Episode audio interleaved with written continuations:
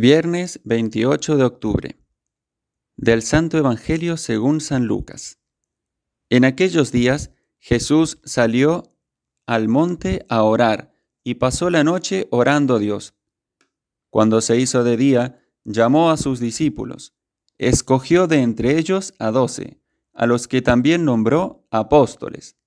Simón, al que puso de nombre Pedro, y Andrés, su hermano, Santiago, Juan, Felipe, Bartolomé, Mateo, Tomás, Santiago el de Alfeo, Simón llamado el celote, Judas el de Santiago y Judas Iscariote, que fue el traidor.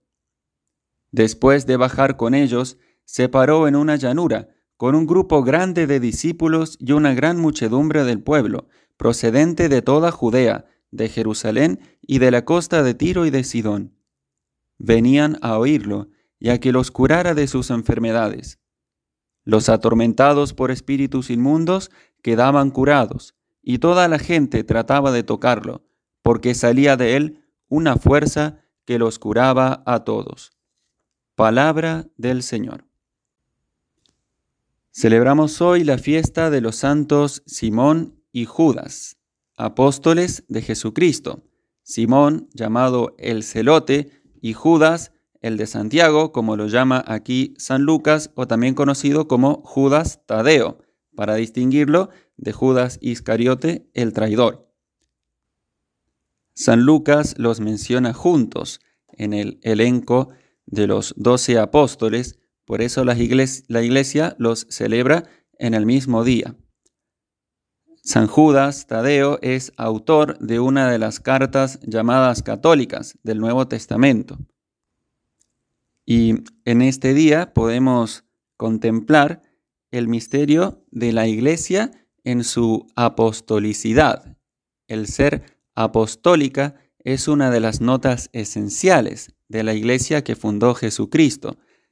Y esto significa que la iglesia, como cuerpo de Cristo, como pueblo de Dios, está fundado en esos doce hombres que Jesús eligió y a través de los apóstoles y sus sucesores nos llegan los bienes de la salvación, la palabra de Dios y los sacramentos, y también por ellos somos regidos y gobernados en el nombre de Cristo.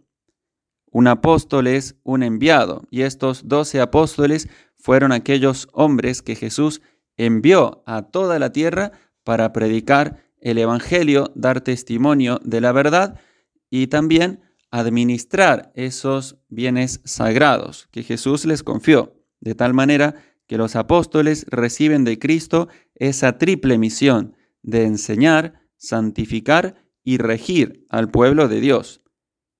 Estos apóstoles tienen sus sucesores que continúan esa obra hasta nuestros días y lo van a seguir haciendo hasta la segunda venida de nuestro Señor Jesucristo. Y esto es voluntad de Cristo. En primer lugar, bueno, que su obra continúe a través de los apóstoles y sus sucesores. Y este es el medio que Él ha establecido para hacernos llegar su verdad y sus sacramentos salvíficos. Y esto no es algo que esté sometido a ninguna circunstancia histórica o pueda ser modificado por la voluntad humana. Tampoco es algo que se deba entender desde categorías políticas o sociológicas o, desde la ideología. Si quisiéramos otra cosa para la Iglesia que lo que dispuso Cristo, nos estaríamos alejando de su voluntad y del camino de la salvación. Fijémonos en la vocación de estos apóstoles. En primer lugar, Jesús salió al monte a orar y pasó la noche en la oración, nos dice San Lucas. Es decir, que la vocación de cada uno de estos apóstoles se origina, tiene su fuente en la oración de Jesucristo, en ese íntimo diálogo entre el Señor y su Padre eterno, en esa comunión íntima entre el Padre, el Hijo y el Espíritu Santo. Así, la Santísima Trinidad es el origen de toda vocación en la iglesia.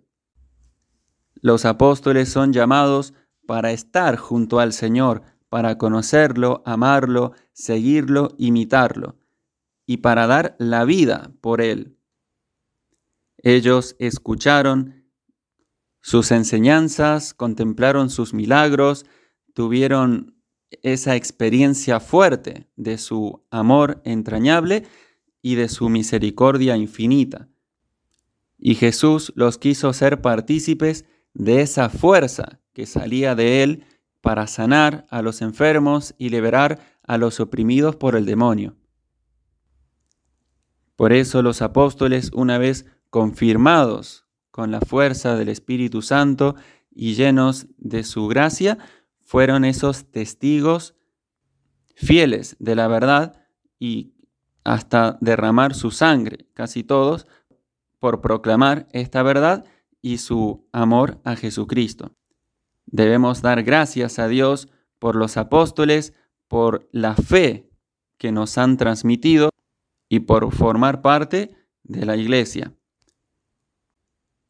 Y oremos una vez más y, siempre por aquellos que hoy en día tienen que continuar la obra de los apóstoles, especialmente el Santo Padre y los obispos, para que también ellos continúen experimentando esa fuerza de lo alto y también que se sientan comprendidos en la oración de Jesús en esa noche en el huerto, porque también allí Jesús oró por todos los apóstoles y por sus sucesores hasta el fin de los tiempos. Encomendemos especialmente entonces a nuestros pastores y demos gracias al Señor por el don de ser hijos de la iglesia.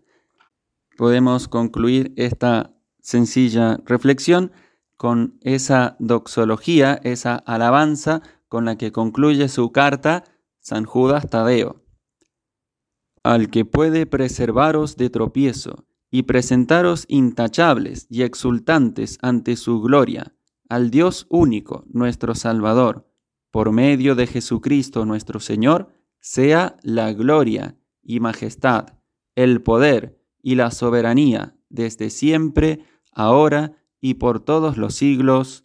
Amén.